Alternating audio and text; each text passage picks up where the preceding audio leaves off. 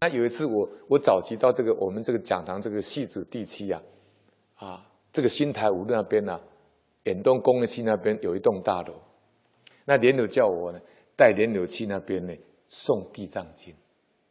原来那栋大楼的主任委员呢是一个学佛人，那他就叫我带莲柳去送地藏经，刚好是中元普渡嘛，那我就带了四五十位莲柳去。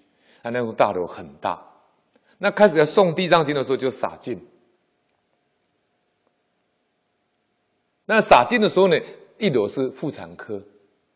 哎，我当时就说：“哎呀，我昨天晚上有做梦啊，我梦见什么？我梦见。”就是我第二天才要都到大楼去送地藏经，对不对？可是我前天晚上就做梦说，一大堆的小孩子的尸体堆在那个地方成一堆，成堆的小孩子的尸体是什么？堕胎的婴灵啊，很可怕啊。所以堕胎怎么不会有因果报应呢？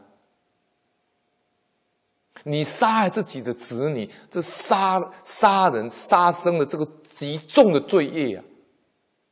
怎么不会有恶报呢？很可怕。后来我在洒净洒到那个妇产科的时候，我说，我告诉旁边那个主任委那个书记长说：“哎啊，这妇产科是真的，你晓不晓得他有没有在帮人家堕胎啊？”说有啊，就是堕很多胎才叫你来送地藏经。他实际也没有跟我讲啊。你看前一天晚上婴灵就先去通报了，所以自成。